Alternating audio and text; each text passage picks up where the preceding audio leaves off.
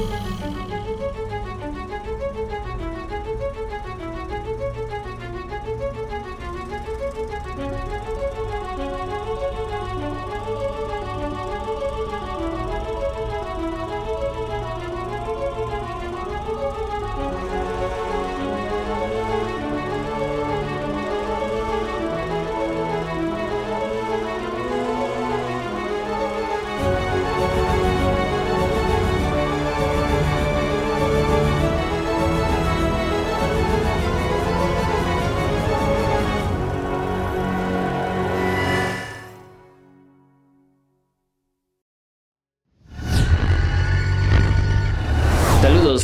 Y bienvenidos a otro capítulo de Multiadversos. Como cada semana, aquí estamos Roberto. Hola, ¿cómo están? Ciel. ¿Qué onda? Y yo, Richard. Y esta semana hablaremos de Donnie Darko, una película que a mí en lo personal me encanta mucho. La verdad, tiene muy poquito que la, que la conocí. Me la recomendaron porque tiene un tema que me gusta mucho, claramente. Mm. es una película del 2001 dirigida por Richard Kelly. Y está muy... cada, vez se me hace más difícil empezar con los resúmenes de las películas. A ver, es un chico que al parecer sufre de esquizofrenia y tiene como... tuvo como problemas por lo que sus padres lo mandan a... con un psicólogo. Una psicóloga en este caso. Eh, y pues trata de cómo va desarrollando su vida cuando conoce a una chica y pues cómo esto se junta con los problemas mentales que tiene, ¿no? Eh, creo que el punto de vista está muy particular porque es un punto de vista de espectador en el que puedes ver pues, lo que está pensando él y aparte pues ves el punto de vista exterior, ¿no? Pero la película está muy complicada. Al menos eh, yo siento en particular que la primera vez que la ves es casi imposible que la entiendas completamente. Más que nada por el tema principal del que habla, que hace que pues en algún momento te llegues a confundir y que tengas que analizarlo bien. Entenderán muy claramente los que vieron Dark, que seguramente tenían sus anotaciones por ahí. Mm. Eh, y referente a esto, pues hay temas muy muy clavados de la película. Hay reddits eh, con hilos infinitos y pues pláticas, teorías que seguramente ahorita Usil nos platicará que le estuvo viendo videos. Yo cuando, cuando, es que yo cuando vi la película sí me puse a ver videos y sí era así como de esto está bien profundo. Pero pues ahorita claramente ya no recuerdo bien. Entonces, eh, ¿alguno de ustedes es la primera vez que la ve? No. Yo. Bueno, yo no. ¿Tú? Uh, a ver, Roberto, cuéntanos. por Roberto. ¿Cuál fue, cuál, fue, tu primera impresión? O sea, ¿qué, qué pensaste? ¿Qué, ¿Qué, tal la trama? ¿Te confundiste en algún momento? Eh, uh, bueno, bueno, antes de empezar, este, me gustaría aclarar nada más, y no sé si fue un error o un acierto para esta plática. Eh, vi la versión de director, la versión me timaron. Yo también. Ah, bueno. Bueno, pero viste la original, ¿no? Antes. Eh, vi la original, pero no recuerdo la verdad. O sea, la vi hace como 4 o 5 años. Ah. Según yo, lo, yo no vi la de director, no la he visto, pero según yo la única diferencia es que tiene como las partecitas de los textos que te hacen entender, entre comillas, un poco mejor la película. Ah, creo que la parte del libro? Ajá, creo que es la única diferencia. Eh, realmente no sé porque no vi la de director. Mm. Entonces. Bueno, entonces tenemos una persona que ya vio las dos, una persona que no vio la original y una persona que ya vio la, la, de director. Eh, no, es que por lo que estaba leyendo en línea, porque es una película así como que de culto, pues, eh, por lo menos en el mundo de ciencia ficción cinematográfica. Em, y yo, yo nunca la había visto, me la recomendaron muchas veces y, honestamente me, me, daba pereza porque es de esas películas de que todo el mundo te la recomienda y es que es de culto y es una obra em, eh, ¿Cómo, dicen? Es una. Eh, es una obra malentendida, ¿no? estas que dicen que son unas joyas que nadie entiende. Infravalorada, ¿no? Y dije, ay. No, prefiero. No. Lo mismo así de, no, otro 2001, por favor. Sí, justo. Justamente cuando me dijeron, es que tienes que ver 2001, dije, vi 2001. Y ya hablamos de 2001. Vean el capítulo de 2001. Ah, sí. pues sí, ¿no? Curiosamente. Eh, pero bueno, me, gustó mucho. No diría que me encantó, porque hay una que otra cosita que, particularmente por el tono, ¿no? O sea, es bien depre la pinche película. Dices, ay, chale. No sé qué tan diferente sea la versión de director a la original. Eh, pero me encanta que sea como que. aparte de viajes en tiempo y de dejarte como que en suspenso de quién es quién, qué está pasando, por qué está pasando. Siento que es una onda muy Alicia en el País de las Maravillas. ¿No? O sea, como que te dejan en la duda de si realmente está loco o no. Aquí como que lo hacen un poquito. Sí está loco. Por eso. Aquí, verdad, sí está. Aquí, aquí, en o sea, aquí en Donnie Darko te dejan, o sea, claro que sí sufro de algún problema. Porque por, todo lo que le pasa, ¿no? De personalidad. Eh, ah, trastornos de personalidad era lo que dijo que tenía. Ah, no me acuerdo. este. pero bueno, bueno, y ahorita, por favor, explica, porque entonces entendí la película de otra forma. este, no, bueno, a ver qué me pareció así rápidamente contestando a lo que me preguntaste. Em, se me hizo muy original de entrada. Eh, me encantó cómo está contada, me encantó todo el mood. o sea, la fotografía, la música, las actuaciones, la actuación de Jake Gyllenhaal es siempre. Este, Chef's Kiss, ¿no? Eh, y me encantó que como que juegan con tu cabeza, o sea, te, hacen cuestionar tu propia sanidad en algún momento de la película y dices, oh, o sea, no sé qué está pasando, ¿no? Igual que similar a Avalon en el sentido de que qué es real, qué no es real, ¿no? Eh, pero ya hablaremos acerca del final. A ver. Ahorita, este, con, con Us, porque te digo, igual y, no sé, no sé qué tan diferente es la versión de director con la, con la original. es que lo que leía es de que es, empeora la película. Oh, perdón no empeora, eh, arruina la película. En el sentido de que te explican muchas cosas. Yo no me sentí confundido después de verla. Sí me dejó como que algunas duditas. Pero no, no a nivel Tenet. ¿Me explico? O no a nivel este. Eh, mm, no a nivel Ghost in the Shell. ¿No? Que se acuerdan cómo me puse que dije, es que no entiendo nada a 7, ¿no? este... pues, pues mira, te voy a decir un, un datillo ahí que, que descubrí ahora que estaba viendo videos. Según decían que no iba a salir en cines, yo la verdad no me acuerdo. Muchos dicen que no, pero creo que ahí estuvo involucrado Christopher Nolan haciendo presión para que sí salga, sí, saliera en cines. Entonces, wow. Mm, no sabía. Entonces, a lo mejor, a lo mejor por ahí tiene algo de que, a lo mejor sí, sí vale la pena que veas la, la versión de cine, la original, para que... Mm, porque sí, lo que dicen es cierto de, que esta, la versión de director es este... Al momento de como sobre explicarte las cosas, eh, te deja, te arruina, entre comillas, la película porque este, no sé, o sea, por, por, el hecho de que ya no hay tanta intriga. Pero de eso ya ahorita hablaremos. Y ya nada más era ese el punto que quería tocar de Christopher Nolan. Ah, no, pues no, no sabía. Con más razón. Es que de hecho yo busqué en internet ahí en los, en los espacios recónditos del internet la versión original, ¿no? Y ahí dije, ah, pues voy a ver la versión original. Le pongo play y dura 2 horas 13 minutos. Dije, ah, pues va, ¿no? Busco cuánto dura la versión original y dura menos. Y dije, ah, pues qué bueno, ¿no? Vi la versión de directo. Como 15 minutos menos. Sí, pero pues como dice Howard en The Big Bang Theory, bueno, para aquellos que lo vean, que 15 segundos, así, inclusive 15 segundos cambia completamente el tono de una película, ¿no? Entonces... Ah, bueno, eso sí. entonces, y pues lo platicábamos en Blade Runner con, cuando estuvo mi papá presente, cuando platicábamos de las 4000 versiones que hay de Blade Runner, eh, que sí son, pues sí son, digo, no abismalmente, pero sí son muy diferentes. Eh, pero bueno, ya me callo para... A ver, el señor que vio, estuvo ahí para ver la versión original. Eso sí me Yo. eh, yo, solo quiero comentar algo rápido. Eh, sí, sí recuerdo que la versión original... Eh, porque antes la versión original estaba en Netflix. Mm. Eh, ahorita la quitaron. Y recuerdo que... Yo me acuerdo, yo me acuerdo de haberla vista todavía apenas el año pasado, el antepasado, hace dos años a lo mucho. Sí, no tiene mucho.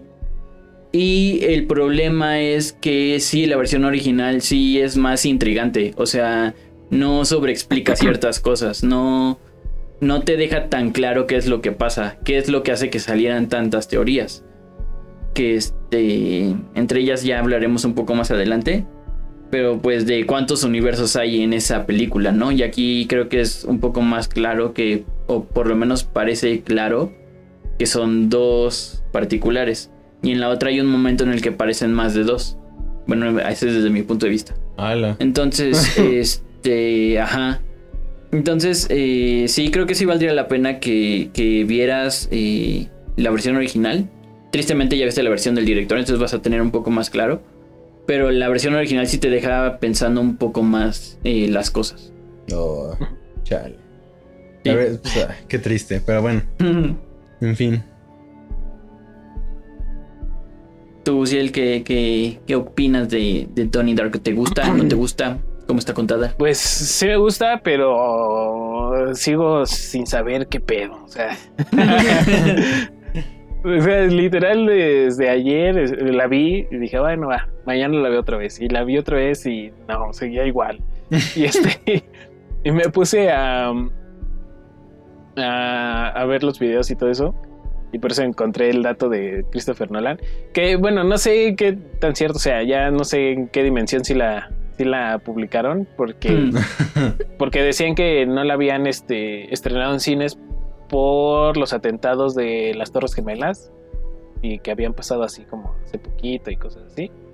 Entonces, que por eso también no la estrenaron en cines porque se toca ahí temas sensibles con respecto a los atentados. Ah, sí. Eh, Ah, yo no me acu- te digo, no me acuerdo, o sea, sinceramente no me acuerdo. Y algunos dicen esto de Christopher Nolan que estuvo como presionando para que sí la estrenaran en cines, pero pues aún así no este no no recuerdo ni tengo la certeza de que sí haya sido así. Ah, Hay, hay nada más Eh, breve, breve paréntesis, rápido, rápido, rápido. Eh, de lo que Ajá. alcancé a leer es de que se, o sea, se estrenó la película, o sea, definitivamente se, sal- se- se estrenó en el Festival de Sundance.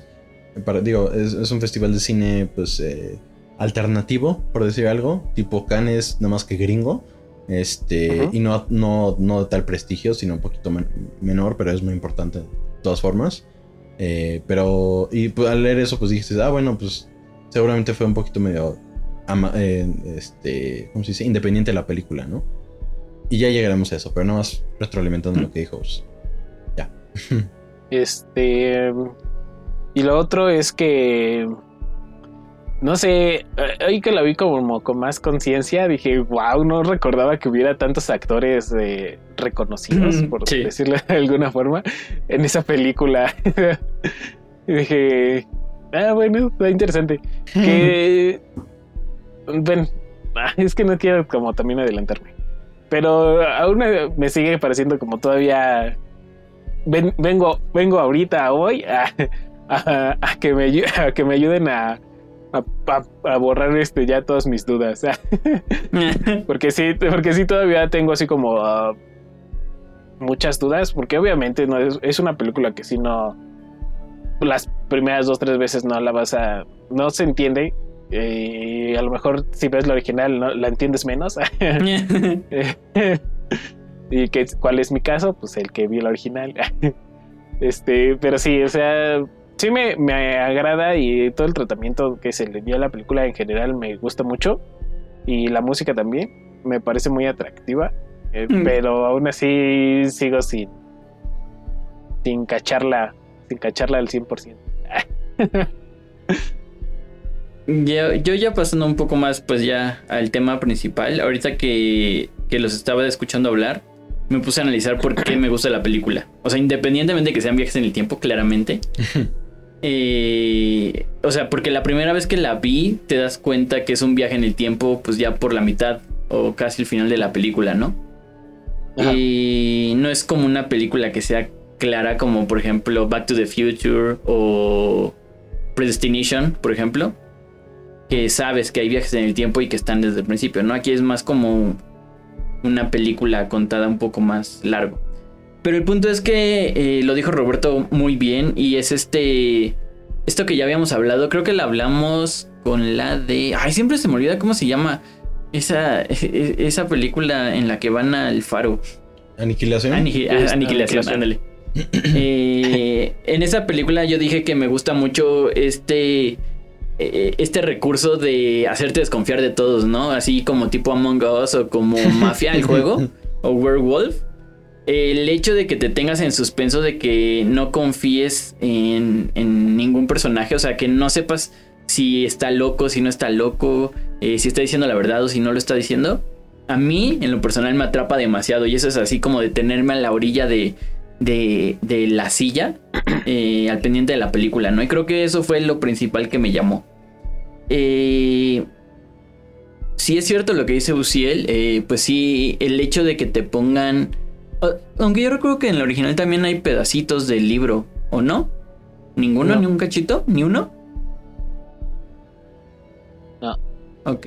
Eh, pues sí, aquí entre capítulos, digamos entre escenas, te van poniendo, pues, eh, bueno, en, en, una parte de la película, eh, el profesor, creo que es de física, le, le, da a Donnie Darko un libro que habla de viajes en el tiempo, que se llama Filosofía sobre viajes en el tiempo, que lo escribió una habitante de, de su misma ciudad, que al parecer está medio, medio zafada y está viejita.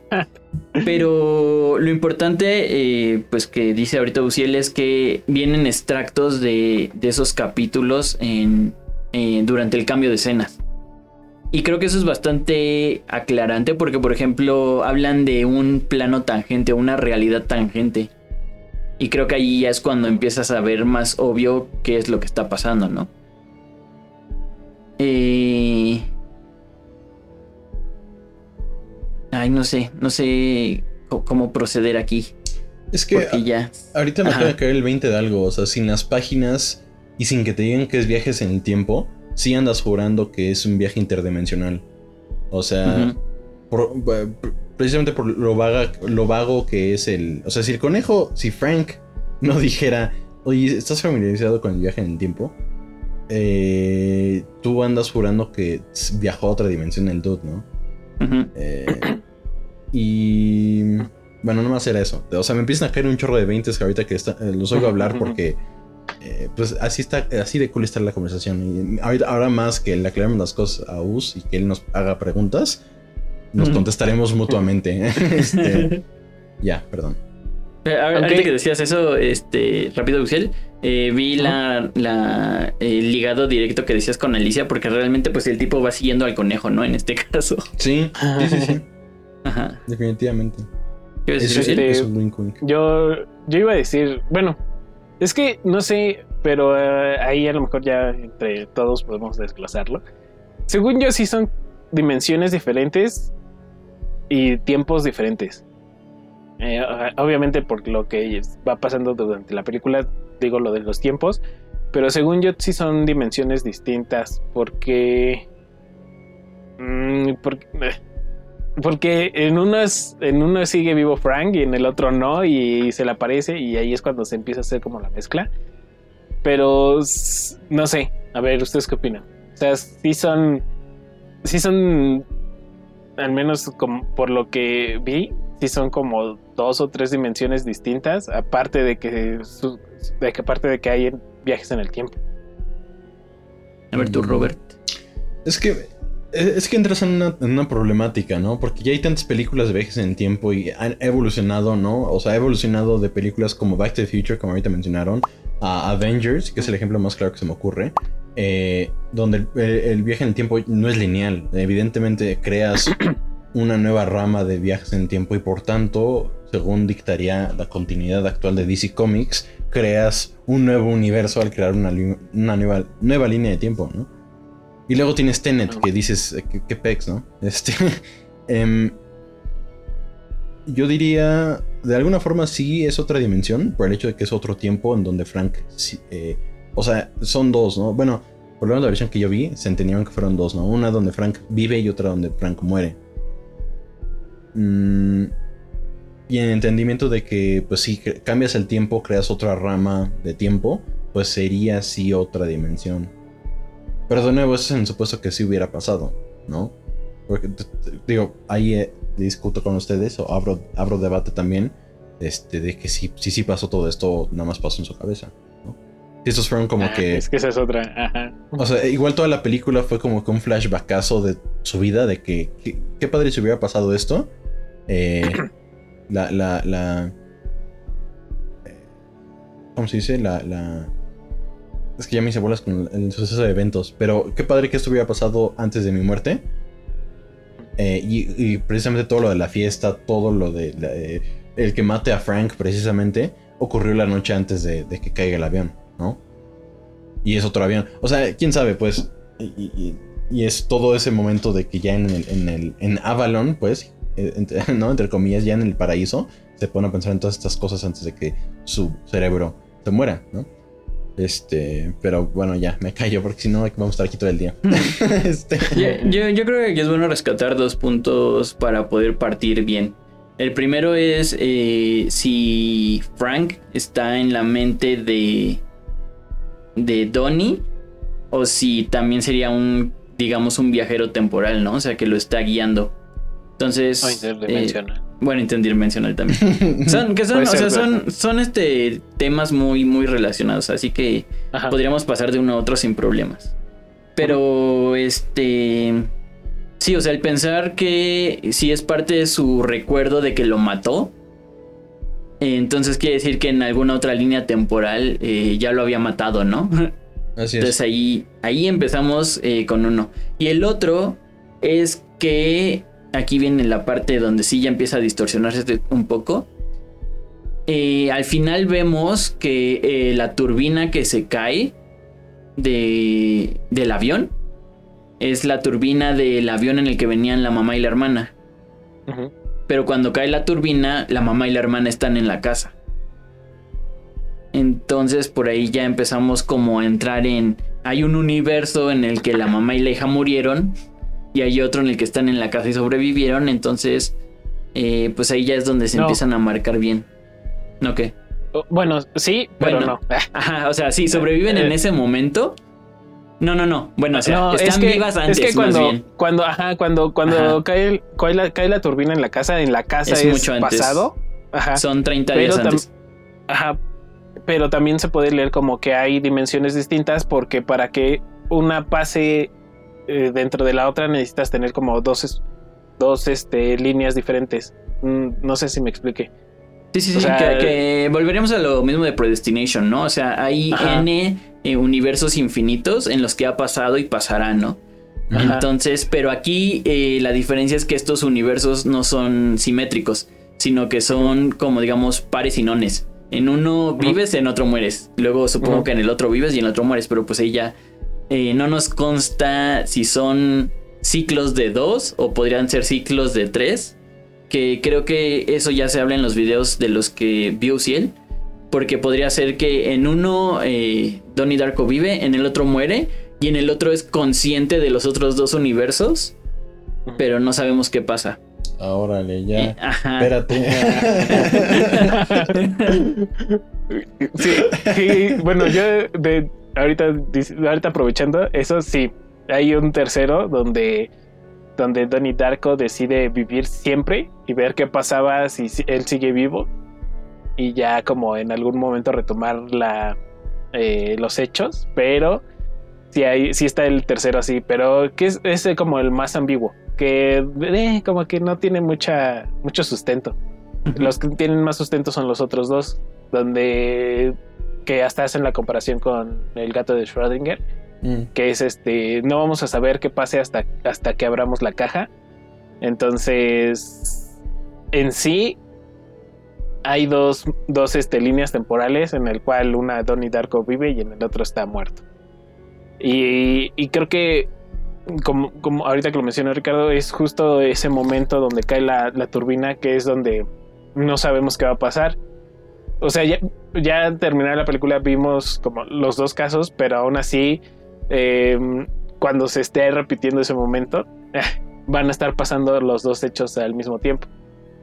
Y según lo entendí por cómo lo explican, eh, yo, no, yo no diría como que tratan de arreglar el, el ¿cómo se dice? Como eh, la predestinación.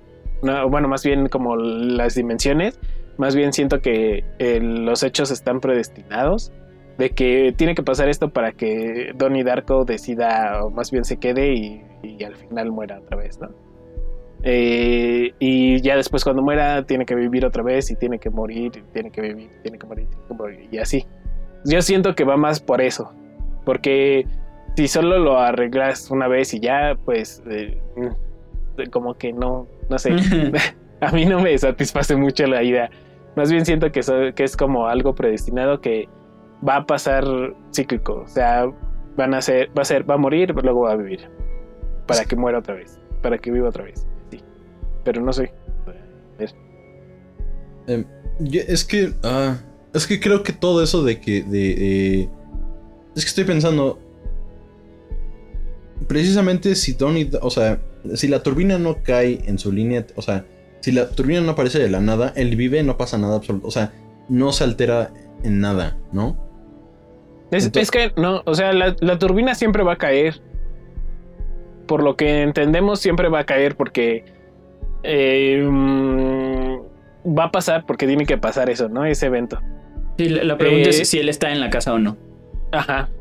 Que, que lo que sí es que, por un lado, su sonambulismo siempre va a estar, siempre, entre comillas, lo va a salvar, porque siempre lo va a sacar de la casa. Pero entonces Frank, de la otra línea temporal, es el que es el que va o no a aprovechar ese sonambulismo para manipularlo y como que retomar la, la línea. O sea, porque entonces también se habla de que de cierto modo eh, están comunicadas, comunicados este, las líneas, no sé. O sea, de- para que Donnie, este, Donnie, este, decida o no quedarse en su cuarto, ¿no? Ent- O que esté consciente y él se, se quede allí, o que esté durmiendo y salga de todas maneras por su sonambulismo. Ya. Creo, creo, ahorita, este, hablando de eso, eh, me surgió así como de dónde podemos partir. Y el punto es, eh, ¿qué es lo que ocasiona que, que Donnie salga, no? Y lo que ocasiona es Frank. Pero ya vimos que Frank no tiene un ojo. Eso quiere Ajá. decir que Frank ya murió. Eso quiere Ajá. decir que Donnie ya lo mató. Ajá. Sé que viene de- Entonces- que, que él sí viene. Ajá, quiere decir que viene de una, de una línea en la que ya mató a, a, a Frank y como que se quedó en su mente, ¿no? Digamos que es como su remordimiento. Ujú. Pero lo curioso es que para que Donnie Darko se quede en su casa quiere decir que no estuvo... No, no, no tiene el remordimiento de Frank. O sea, no... Frank no está en su mente, sino que se quedó en su casa, ¿no? Entonces quiere decir que Donnie viene de un universo en el que no mató a Frank. Y, y es que hay. Ajá. O sea, justamente lo que menciona el último, ¿no? De que eh, es- estas memorias se transforman en sueños para la gente que vive esta línea temporal nueva, ¿no? Que, eh, empiezan a despertar todos con pensamientos de lo que pasó. Igual eso le pasa a Donnie Darko y precisamente por eso empieza a sonambulear, porque esas memorias de un momento que todavía está por pasar, pero no ha pasado en su presente, si eso tiene sentido, eh, lo, vi- lo vienen a buscar, ¿no? Frank en forma de, de, pues, del conejo, pues vestido de conejo con su ojo en, en la... eh, con su ojo dañado, pues, porque le metió un balazo. Pero es que, si se dan cuenta, o sea, todo el cálculo que estamos haciendo ahorita, Donnie Darko se lo echó en friega, básicamente concluyendo que si él muere, no hay avión. Mm, no, sí va a haber. No, sí, sí hay avión, solo lo que no hay es la Sí. muerte de la, la de todos los demás. Ajá. Ajá, es que, ajá, pre- por- precisamente, si... Ajá, o sea, si Donnie Darko se muriera, No hubiera pasado lo de Patrick Swayze, que por, que por cierto, increíble que haya salido. este... eh, no encuentran eh, este círculo de, de pornografía infantil en la casa de este men. Y por tanto, la doña Ah, de, la, de la escuela no hubiera ido a su manifestación.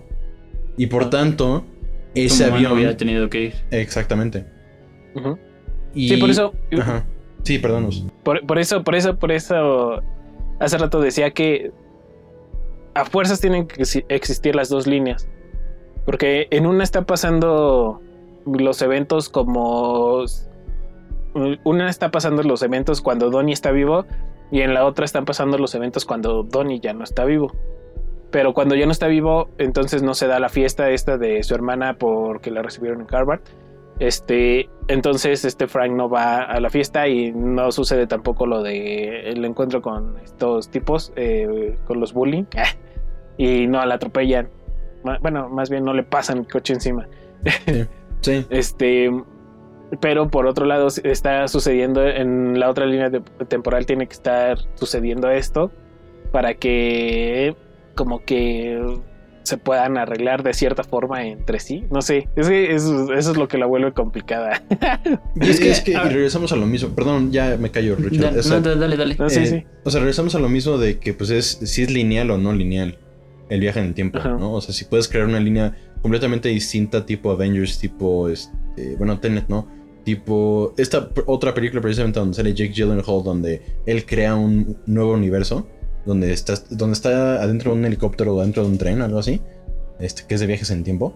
Eh, él crea una rama nueva y dice, you know what, screw it, o sea, me vale, no voy a salvar el tren, voy a salvar a la chava que me gusta, al tratar de salvar el tren y crear un universo paralelo donde estas cosas no pasan, varias cosas no pasan como deben, pero existe por su cuenta porque, pues porque sí.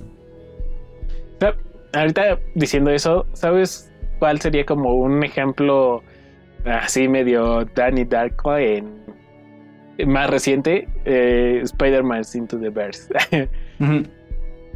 Porque este. Mm, ay, me el nombre. el este, el este. Ay, ¿cómo se llama? El este gordote que quiere salvar a su. Kingpin. Este, quiere, quiere, quiere reencontrarse con su familia, pero él está existiendo en una línea temporal donde ya no está su familia, pero quiere traerlos de otra línea temporal. Algo así está pasando. Algo así, pero con viajes en el tiempo aparte.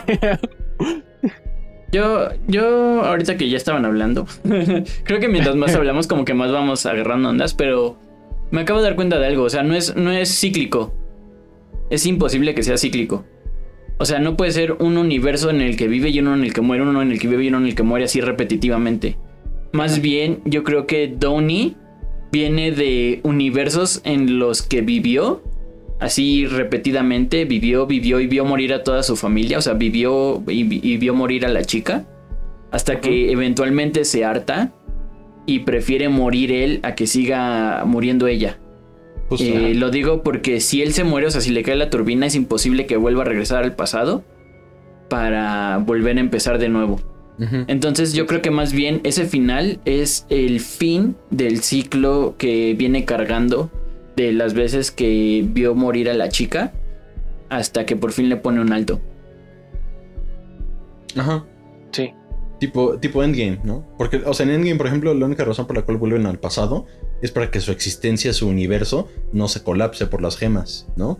Pero eh, si no fuera por las gemas, no tendrían por qué volver a, arreglar el pasado, entre comillas. Porque en efecto no es cíclico. Exacto. O bueno, eso creo. Y pues bueno, con eso terminamos el capítulo de hoy. Espero nos vemos el... Ahora, la verdadera pregunta es, ¿si pasó todo esto no? sí. Ahí sí, bueno, pues ahí termina el capítulo. No, creo que. ahí, ahí, las pruebas creo que son un poco más difíciles de saber. O sea, porque tendríamos que tener pruebas claras y por lo menos para mí no es como que yo haya dicho así como ah, esto sí pudo haber pasado porque solo él conocía tal hecho, ¿no? Sí. Entonces, es que, eh, ajá. Es que creo que desde el primer momento en el que se presenta Frank y durante toda la película al menos no sé si en la versión del director, pero no te dan indicios de quién es Frank hasta que están en la fiesta y empiezan a pasar todos estos eventos. todo, que empieza como. Que, bueno, no que empiezan, porque empiezan desde el inicio de la película pero que mm, más bien como que le da motivos a Donnie del decidir si morir, ¿no?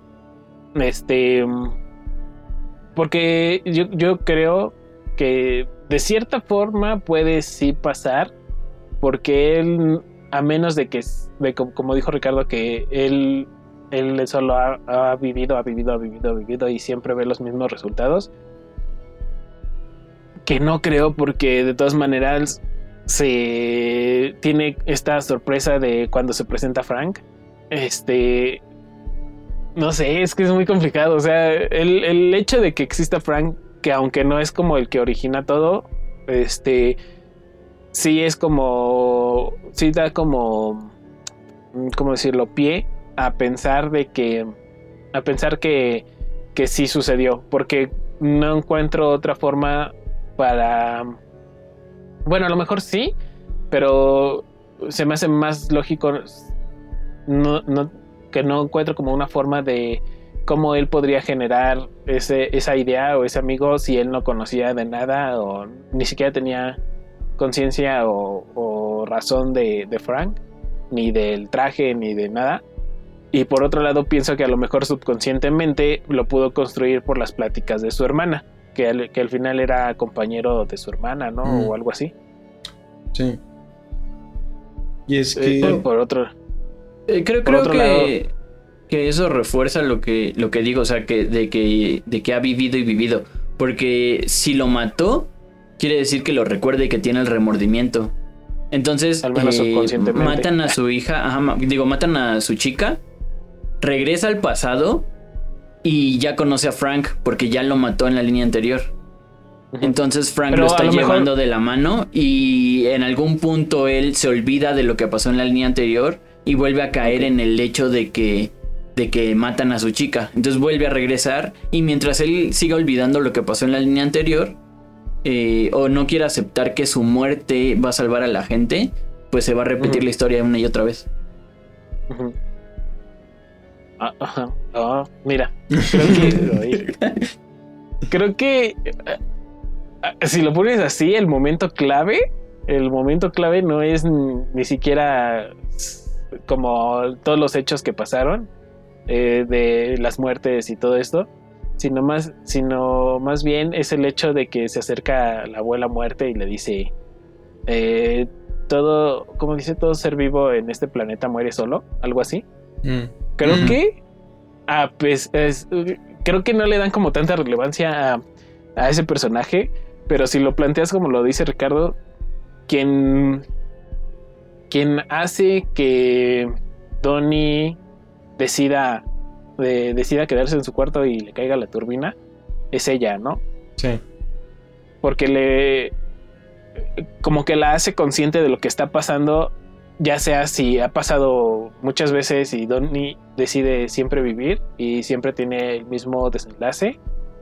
Y hasta que le dice esta línea, pensando en que también ella es la autora del libro y creo que le deja una carta a Donnie a ella también, que no sabemos qué dice, pero esto la hace, la, hace más relevante a la historia porque esa, esa, esa oración que le dice, este, lo hace consciente de como de que mientras tú sigas tratando de evitar morir solo, va a seguir pasando lo mismo. Mm. Sí, y es ah, algo que iba a mencionar justo, que curiosamente muchos eventos de la película ocurren por mano negra, de nuevo, o sea, mano negra de su maestra de inglés. Y es gracias a su maestra de inglés que le dice, eh, que dice cell door, ¿qué significa cell door? O sí, cell, sí, ¿no? Cell door. Eh, dice que es una de las, palabras más bonitas de la lengua de, la lengua en inglés y no que tanto. Y cuando pasa toda la matanza de que atropellan a la chava, este se muere Frank y huye el otro men. Esta, la, señora, ya no recuerdo cómo se llama, este... Em, ¿Cómo se llama? Rose o algo así. Rose Sparrow o algo así. Ah, ajá, Sparrow, ¿no? Este... Está súper super fresca, ¿no? Súper tranquila, ¿no? y le dice, este... Eh, vete a tu casa que ya va a venir la tormenta, ¿no? Algo así. O sea, acabo de ver a un chorro de gente morir y como que te dan a entender que ella ya sabía que iba a pasar eso, ¿no? Por lo que, de nuevo, mi madre querida con teorías conspiranoicas muy buenas, para dejar pensando, eh, dice, oye, ¿y si Drew Barrymore es la viejita? Sí, de, hecho, bueno, ahorita pero sí, la ve, sí ve la foto de ella joven, ¿no? Ah, cuando le da el libro, cuando le da el libro el, el, profesor de física le dice, ah, es de esta, no sé quién, Rose Sparrow, ¿no? Sí. Y va y, la ve en la foto de como de académicos viejitos que, que pasaron por ahí.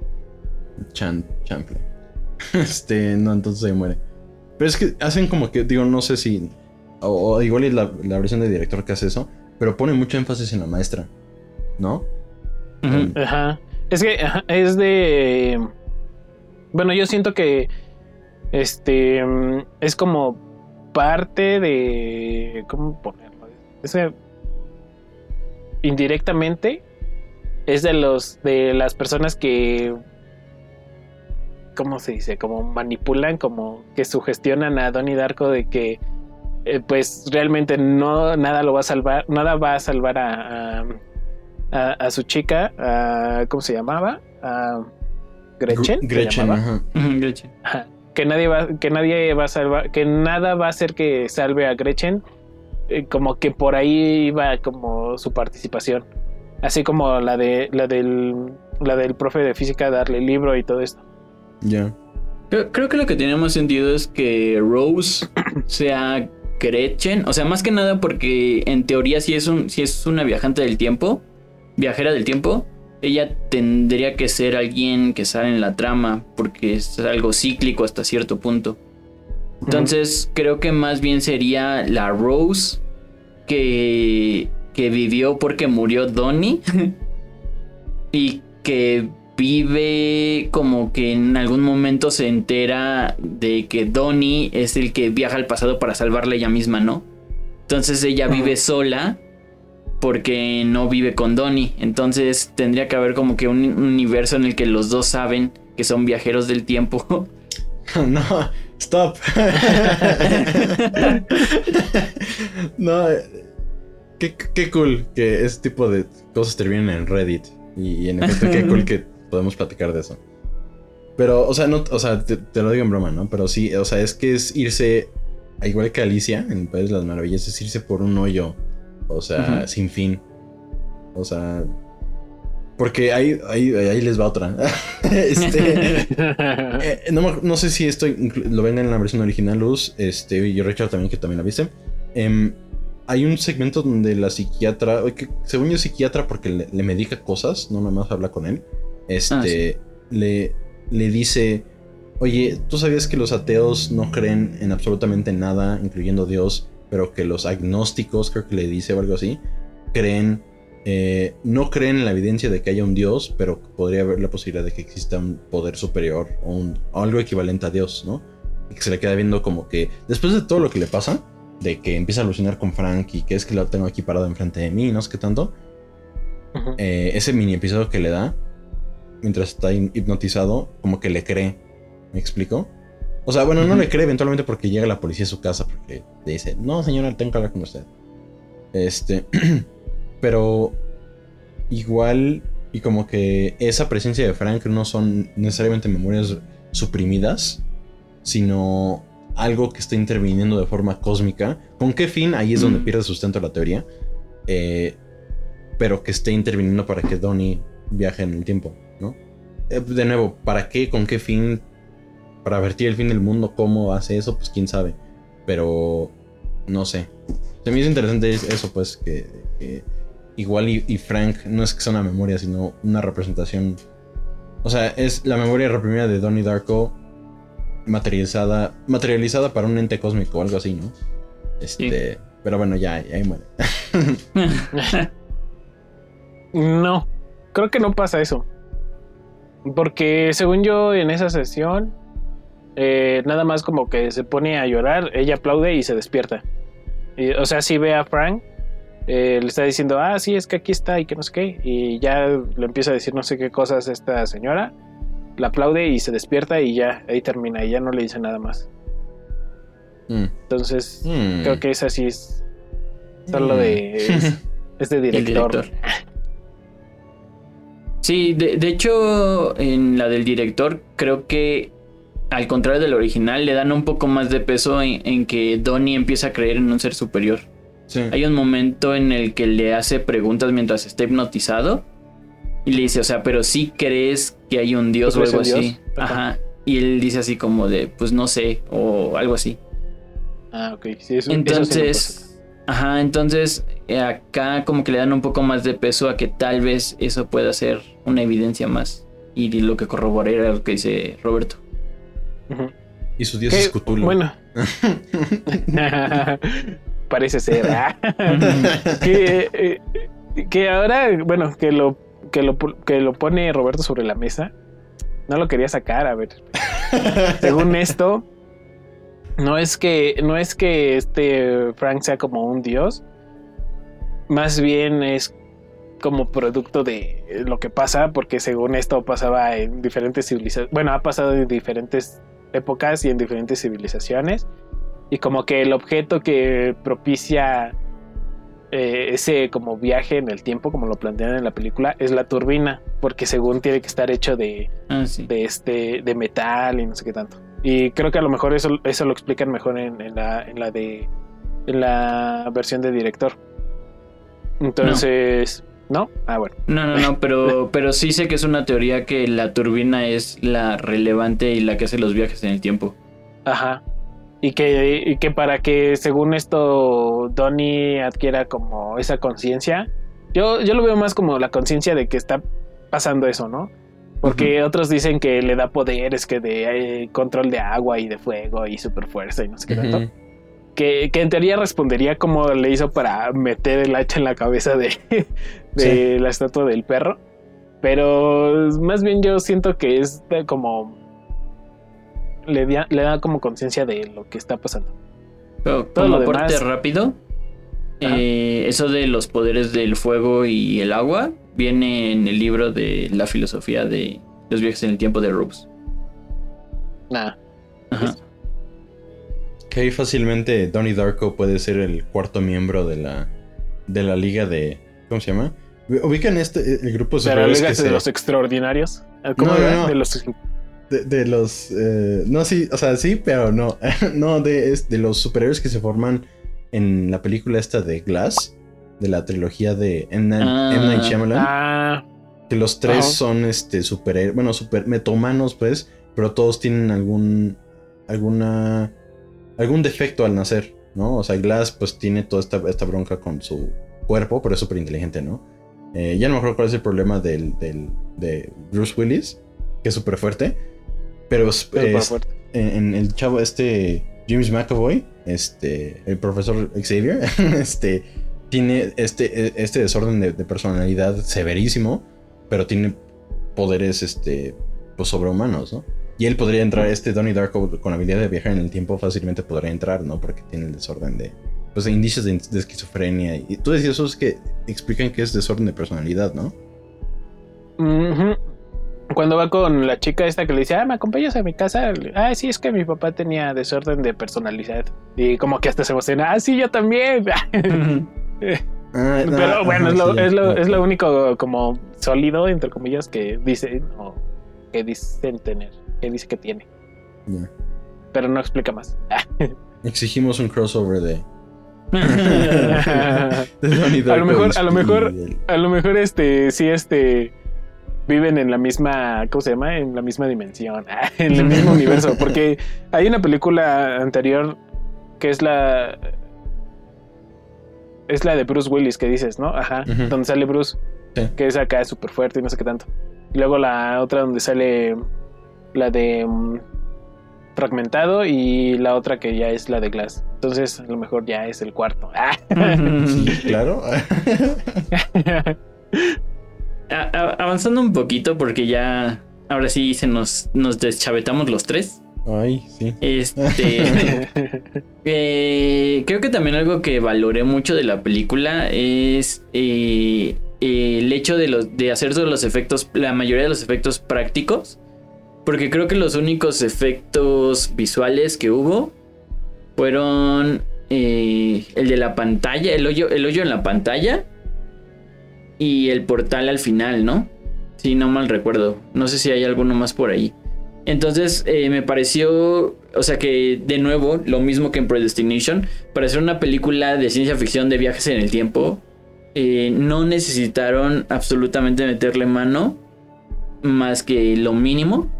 Y creo que de nuevo eso le da un super plus a la película. O sea, que demuestra que eh, tú que estás en tu casa viéndonos ahora mismo, podrías hacer tu, tu película de viajes en el tiempo con un low budget y, y- siempre y cuando sepas cómo contarla, no te va a hacer falta el andarle metiendo tanto en postproducción.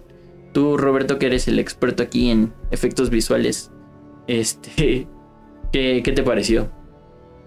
Eh, no, en ese sentido me, fascinó porque busqué el budget precisamente. Primeramente porque la, imagen de la película y por la música y cómo estaba hecha, dije, ah, pues es una película ochentera, ¿no? Y se me hizo raro porque había jurado haber visto que decía 2001, la- el, el estreno, ¿no? Dije, a ver, vamos a buscarlo.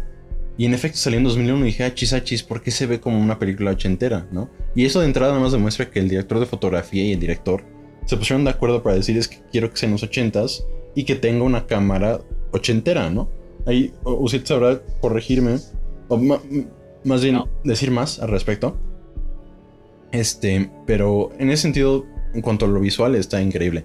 Y los efectos visuales, pues son, para el budget que fue, que fueron 4.9, casi 5 millones de, de dólares eh, 2000, en, en- en 2001, que es nada, y de lo que platicábamos, Tremors recibió más que esta película.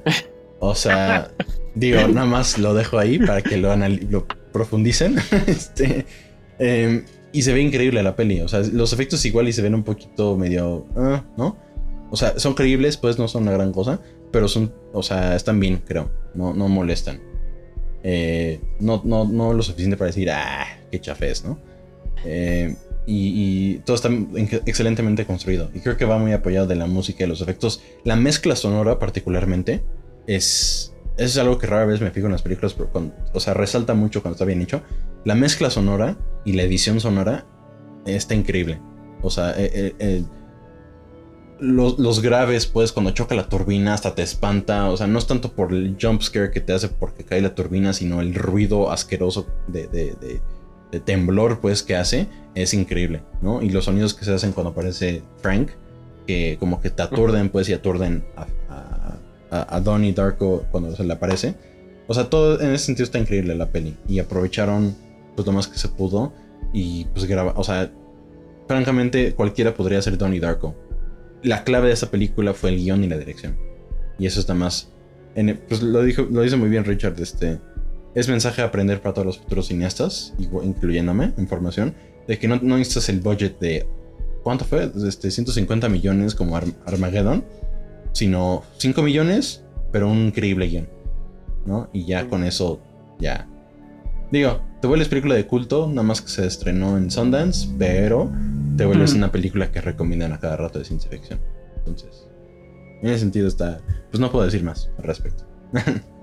Antes de que pase Uciel rápido, eh, ahorita que dijiste el budget, realmente me sorprende porque, o sea, la calidad de actores que tiene, como dijo Uciel al principio, es, es increíble que con tan poco dinero hayan tenido, o sea, seguramente se gastaron como el 90% del budget en, en, los, en los actores, pero ahorita que estaba viendo, yo no sabía que la hermana de, de Donnie Darko es hermana en la ¿Su vida hermana? real de Jake Sí. Gyllenhaal. Ajá. Yo no sabía.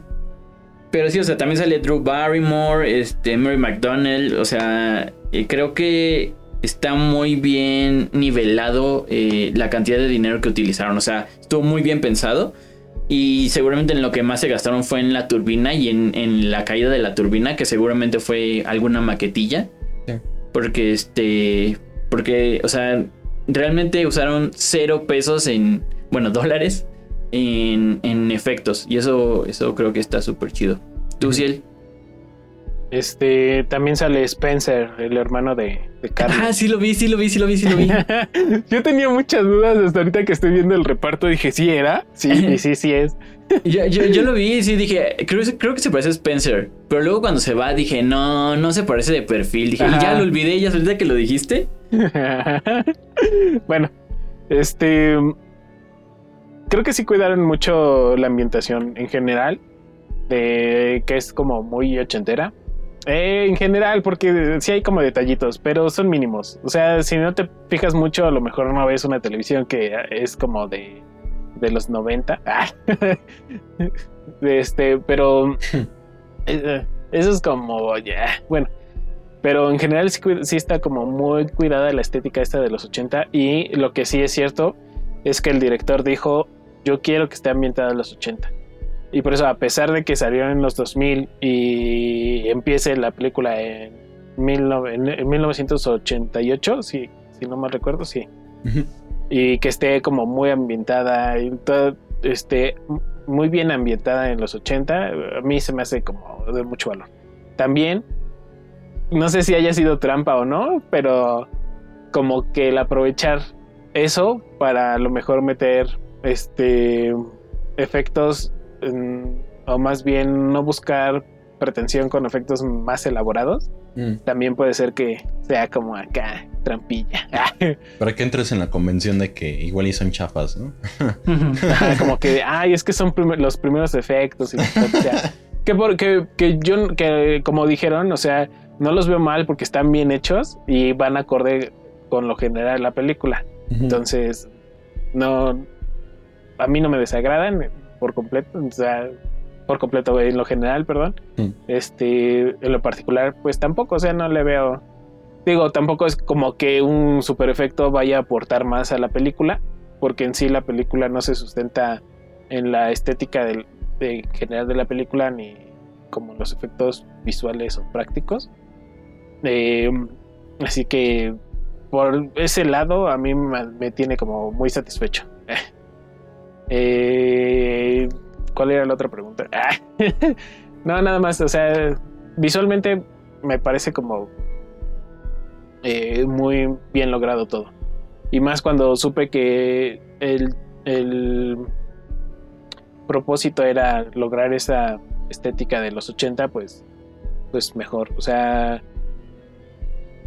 sentí que sí se logró, porque si lo ves con perspectiva de, ay, es una película del 2001, a lo mejor ya hay mejores efectos en el 2000, pues ve, o sea, como dijo Roberto, hay películas con más presupuesto que se ven más feas. este, Tremors. pero, pero sí, o sea, como, como dijeron ambos, y, reforzando a lo mejor lo de ambos es que con el hincapié de que se hiciera esto con una estética de los 80 y todo esto, este lo veo, no lo veo como trampilla, pero lo veo como, ah, muy bien jugado. para meter como todos estos efectos y todas estas ambientaciones que sean como lo más práctica y, y ya con tecnología a lo mejor un poco más nueva, meter efectos que se vean un poco mejor que en los 80, pero no tan nuevos o no como sobresaliendo ya más hacia la década de los 2000. O sea, se me hizo una buena jugada y se me hace muy eh, muy buenas las decisiones y en general muy bien hecho y logrado. Sí, que, que por cierto ya saltándonos ya a la parte final, eh, desde que escuché el soundtrack fue así como de esta canción estas canciones son súper ochenteras, o sea, te entras en el mood así desde que empieza la película.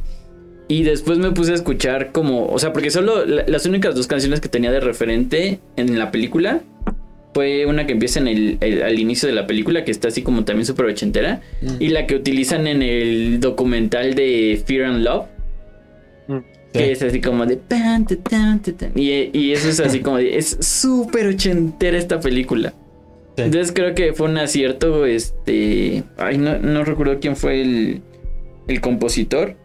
Pero, o sea, también estuve viendo y pues no se encarga, o sea, es, es, es instrumentista, entonces solo se encarga como de cancioncillas así más poperas. Que es, o sea, si escuchas el, el soundtrack, básicamente es un disco de una banda. Entonces, este estuvo, estuvo chistoso porque, porque, o sea, supieron elegirlo bien para lo que querían. Eh, y el, compositor fue Michael Andrews. Eh, estuve viendo sus películas y la verdad no soy muy letrado en películas, así que no, no hubo ninguna que yo conociera al menos. Pero este, sí, o sea, es súper popera. Y a mí se me sacó al principio de onda, porque pues esperas algo más... Eh, cinematográfico, que es lo que hemos estado escuchando durante estas películas que hemos hablado a lo largo de, pues, de todo este tiempo en multiadversos. Y al principio sí me saca de onda, pero después te das cuenta que justamente es para, para este, que te sientas en los ochentas y que, que estés en el mood. Entonces, este... Eh, eh, creo que el, único contrastante que hay unas canciones con coro, eh, o sea, con como niños de coro o coro de iglesia, que también eran yo creo las partes en las que sale este, este Frank, que es como un poco más denso. Mm. Pero es, es curioso cómo puedes pasar eh, con la música y con la dirección de la película. Entre este mood de estás en los ochentas, todo es feliz y, y, y es como en las series que es, que es- los sitcoms que salían, ¿no?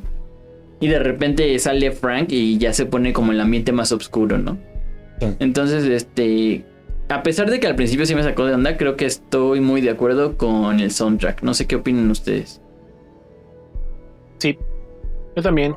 Eh, se, me, se me hizo chistoso porque igual como dice, ah, cuando está con el maestro de física dice, ah, sí, volver al futuro, me gusta mucho esa película y el aspecto futurista que le dieron.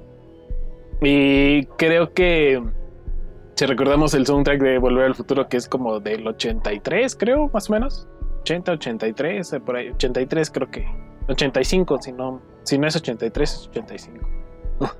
Pero eso quiere decir que para que pase esta película pasaron a lo mejor de entre 3 o 5 años, ¿no? Entonces, mm, eh, quiere decir como el contexto más bien, que a lo que voy es como el contexto que podemos tener es, eh, es el contexto que con el de, de musicalmente es el contexto que podemos tener en, en Volver al Futuro. Y, y- y creo que y creo que sí me, a mí sí me pasó mucho lo que dijo Ricardo, porque porque la primera película que, que la primera película, la primera canción que me llega a la mente cuando me dicen Volver al Futuro es la de Power of Love. Power of Sí, Love. se llama así, creo. Ajá. Y durante toda la película de, de Donnie Darko, eh, no es como tal un canciones como esa, pero sí muy similares. Entonces, sí te ambientan muy bien y te recalcan de cierta forma que es en los 80 todavía. Tú, Roberto. Em, sí, digo, a mí luego, luego me brincó el el que fuera una música ochentera porque, digo, a pesar de que tengas una cámara viejita y que parezca ochentera y que tengas la música ochentera y que todo esté en ese mood, el estilo de dirección y eventualmente la estética general de la película no puedes, o sea, no puedes decir, es que voy a dirigir como en los ochentas, a menos de que te pongas muy, muy rígido. Y digo, dado, dado las limitaciones de dinero, dudo altamente que hayan tenido el tiempo para ponerse así de rigurosos y decir, voy a dirigir planos y voy a hacer movimientos de cámara como en los ochentas. Porque ya, digo, lo de menos es eso, ¿no? Lo, importante es la historia de, pues, toda la historia que, que querían contar. Y bueno, dicho todo eso, sí me brincó un par de veces, pero, o sea, sí me la creí por dos segundos, ¿me explico? Por eso lo busqué. Me dije, según yo, esto era del 2001. Em, y, en cuanto y en cuanto al soundtrack ya de, de, de, de- score, pues, de la película, a mí me encantó. Porque les digo, todos estos graves, esos sonidos graves que cada rato aparecen, el sonido como que vibrante o, así como que de, de como aleteo de, de, abejorro, pues, cuando aparece Frank, este, como que te aturde, pues, y como que te transmite lo, lo inestable que está mentalmente Donnie Darko. Y, y, y, pues sí te da miedo. Cuando cada vez que sale Frank dices, ay, ahora qué va a pasar, ¿no? Eh, porque Mm. todo, toda la, todo el ambiente se pone lúgubre, la música te da a entender que algo malo va a pasar y ahorita ya estás. Ahora estás eh, eh, casi casi como, como, el, como el chavo en Capitán Phillips, ¿no? Este, ahora yo soy el capitán, ¿no? O sea, cuando aparece Frank en escena, todo cambia en la película. A pesar de que la cámara, o sea, el, el- el- el rollo de cámara sigue siendo el, mismo, pues, mi- mismo material. Los colores, la iluminación, la música y los efectos sonoros cambian absolutamente, ¿no? Entonces, en ese sentido creo que está bien llevada la peli, ¿no? En cuanto a música y todo eso. Está- me, me gustó mucho. Efectivamente, confirmo. sí, o sea, eh, como ya le dije, eh, te puede pasar de un mood a otro así eh, súper rápido, ya sea con la dirección de, pues, de cámaras y todo eso, y con la música. Creo que esta vez complementó increíblemente a la producción. Y creo que con eso ya podríamos empezar a concluir para pasar con los, los comentarios finales y las calificaciones.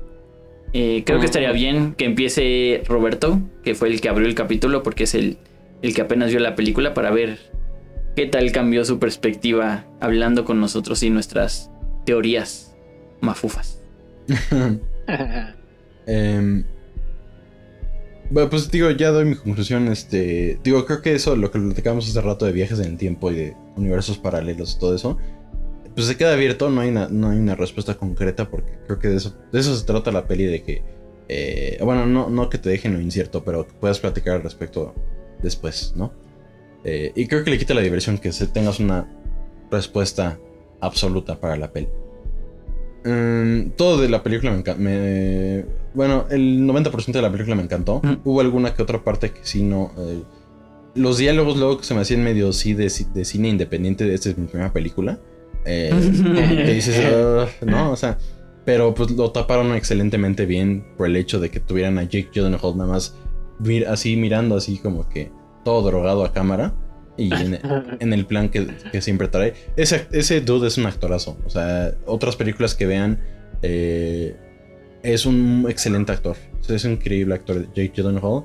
Y ya le hace falta su, su Oscar. Digo, le hace falta su rol así que tipo Leonardo DiCaprio que se desafía a sí mismo otra vez para que gane un Oscar. Pero.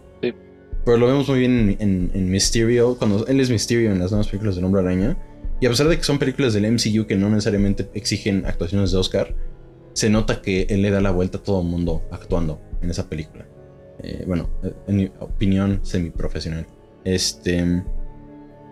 ¿Qué más? ¿Qué más? Ya hablamos de la foto, hablamos de la música, los efectos sonoros, los efectos visuales. Eh, la trama es completamente original. Está muy bien construida. El arco del personaje creo que está ahí. Lo que siempre nos andamos quejando luego. este. Está ahí, ¿no? Y lo aplicando. Debatiría. Ahí pregunta a Dani. Este. Dani Moyes. Este, si esto es ciencia ficción o no. Precisamente porque se trata de un problema. Eh, mental, ¿no? Y es algo muy subjetivo del personaje. Pero digo, eso es lo de menos, who cares, Está increíble la película. Sí está bien depre, es lo que no, digo, no, no va conmigo, simplemente porque pues no. Pero... Y es un poquito pesimista, ¿no? Porque el, el, que, el, que tiene una trata de, pornografía infantil, este...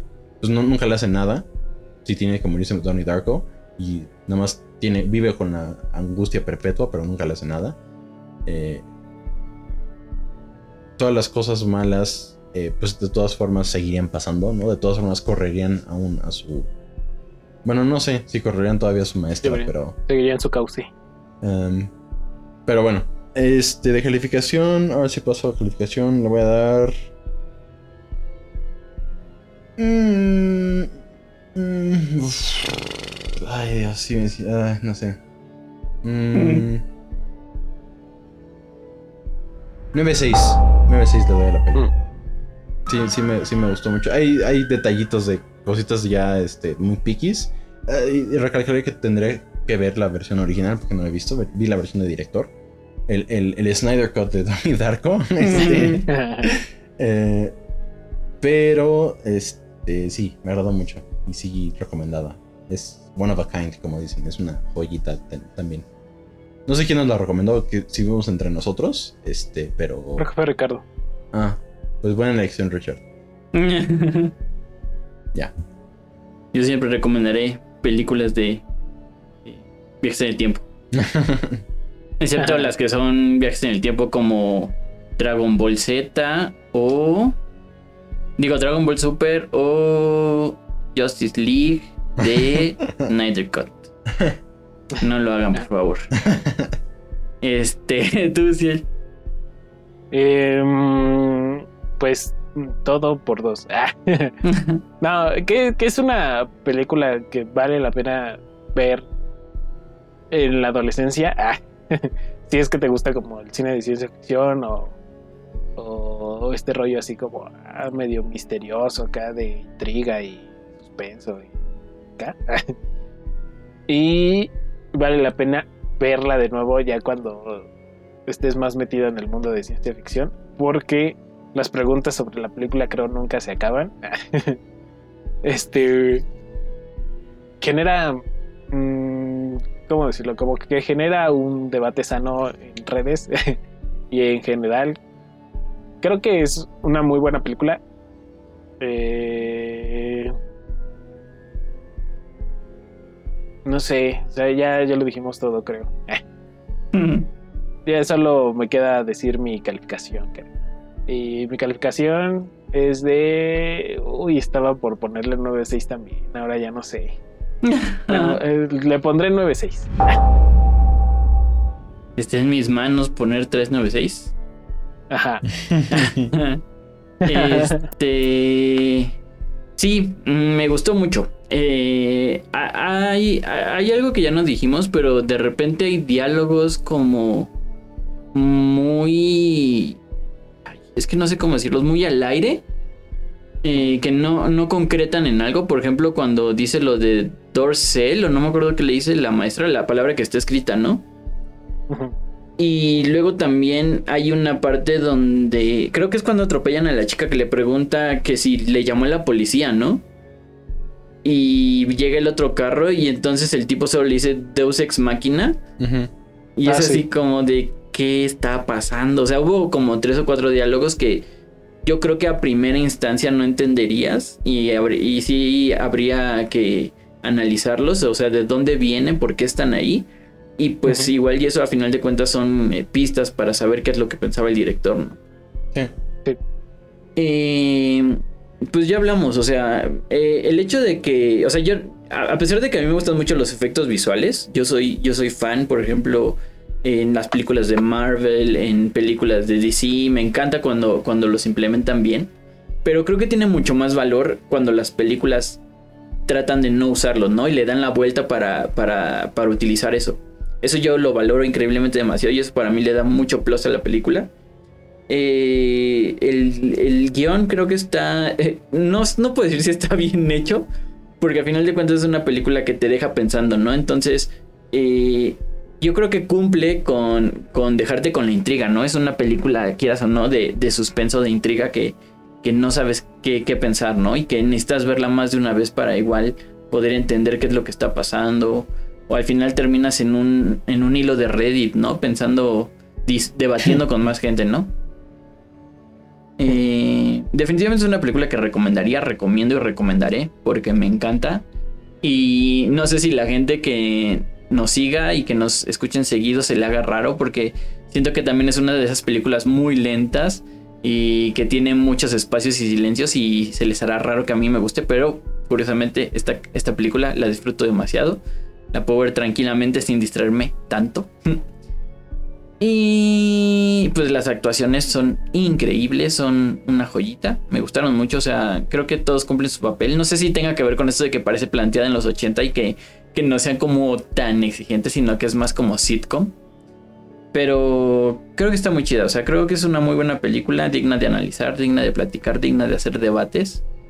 Eh, les recomiendo que la vean demasiado y luego regresen y nos dejen sus comentarios de cuáles son sus teorías conspiranoicas mafugas. Igual y coinciden con alguno de nosotros, igual tienen una nueva. Hmm.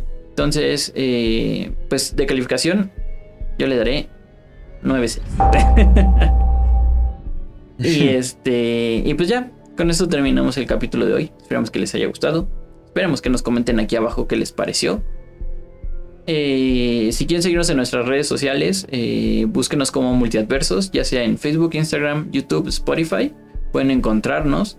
Y si ven que no publicamos tanto y quieren estar más al pendiente de cada uno de nosotros por separado, pues tenemos nuestras redes individuales, como por ejemplo la de Roberto. Eh, en Instagram eh, me pueden seguir como Robert-Fields-2000. Eh, ahí he estado subiendo unas fotitos. Bueno, las últimas fotos que subí fueron a propósito del 4, del 4 de mayo, de, de la semana, para mi mes de Star Wars, siempre mayo. Eh, y una foto respecto, un- una foto ahí como que de, de probadita respecto al proyecto que estoy armando. Un cortometraje que estoy armando, que, en los cuales me apoyarán eh, aquí mis queridos multiadversos. Eh, y próximamente ya tendré más pues más que compartir. Y espero que en el enlace de YouTube, que se encuentra en mi biografía, de, de ahí de Instagram, de, mi canal de YouTube de Fields Productions, pues ahí estaré subiendo el, el trabajo. Ahí también pueden buscar cortometrajes viejos míos, montajes, ediciones, durante mi carrera de cine, antes de mi carrera de cine. Si todo sale bien después de mi carrera de cine, este... Eh, y pues ahí, básicamente todo lo que me gusta. Eh, y no, no se les olvide seguir a, a estos dos muchachos. Un increíble compositor por su lado y un increíble arquitecto, diseñador y fotógrafo. Este, por otro lado también. Eh, ahí ya le- les van a contar. Pero sí son este. Y digo, respecto a esta película particular, creo que esta fue una de las películas de que nos representó. Que hubo cosas que nos gustó a los tres por parejo. Y que en ese. Y, eh, y por ende la película es redondita, ¿no? O sea, tiene una fotografía muy bien cuidada, muy práctica, muy, crea- muy creativa estilísticamente. La música está muy bien utilizada, creo, está muy, muy buena. Eh, las actuaciones están cool. O sea, todos los, todos los aspectos de la película de forma artística y técnica son redondos. igual el- se pueden pulir todavía, pero son... Por nada es una película de culto esta, ¿no? Y aparte súmenle que a los tres nos gusta la ciencia ficción y ahí está. Viajes en el tiempo, ¿no? Y, posible- y posiblemente viajes interdimensionales, ¿no? Entonces, este... Pues ya, nada. eh, ya, los dejo con... Us, creo que sigue. Pero sí, seguramente todo va a salir bien, Roberto, en tu carrera, en tu carrera de, de cineasta. Y En te estaremos tarea. siguiendo, estaremos al tanto. Muchas y gracias. este. Uciel pueden encontrarlo en.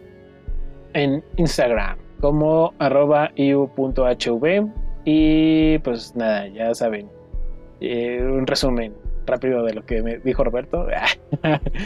Eh, sí pueden encontrar ilustración, cosas de arquitectura casi no, porque no suelo subirlas a Instagram. Pero si quieren saber, pues pregúntenme, manden mensaje. Justo platicamos de arquitectura.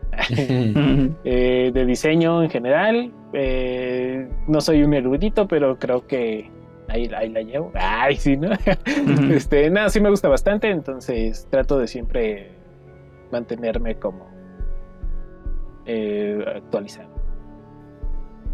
Y pues nada, ya pueden ver ahí un poco de ilustraciones y fotografías muy a mi estilo, medio tarquetas muchas, tarquetos también las ilustraciones. Pero pues ahí pueden darse mejor idea de, de todo. Y pues nada, ya esperemos que haga la gran revelación Roberto de ese proyecto, porque yo también ya lo quiero conocer. Sí, sigan Uciel, porque sí, o sea, yo siempre que tengo dudas de cualquier cosa que sea de diseño, voy corriendo con él. Siempre me orienta y me dice, estás bien pendejo, todo te quedó mal, hazlo de nuevo. De, Así de hecho, usual- usualmente lo que me dice es, presta para acá, yo lo hago. ah, pero siempre eh, se pregunta así como, ¿qué quieres? no, pero sí se rifa mucho también en diseño. Y pues a mí me pueden encontrar como Dark Steel Turili en absolutamente cualquier red social que se les ocurra. Eh, y si no me encuentran, me dicen para crearme una cuenta en esa red. Eh, pero principalmente estoy eh, activo en YouTube y en Instagram. Es donde más me pueden encontrar. En Instagram podemos platicar con todas las historias que comparto. Sé que estoy preguntando cosas que les gustan, que quieren ver en el canal. Y en el canal pues subo dos videos a la semana. hago orquestaciones, hago versiones con otros grupos, hago karaokes, hago covers. Así que dense una vuelta. Seguramente encuentran algo que les gusta entre tanto contenido. Y pues muchas gracias por estar otra semana en Multiadversos. Esperemos eh, les haya gustado el capítulo de hoy. Yo particularmente lo disfruté mucho. Platicamos mucho, eh, desmenuzamos mucho la película. Y pues nos vemos el lunes en el noticiero. Gracias por vernos y bye. Bye. Bye.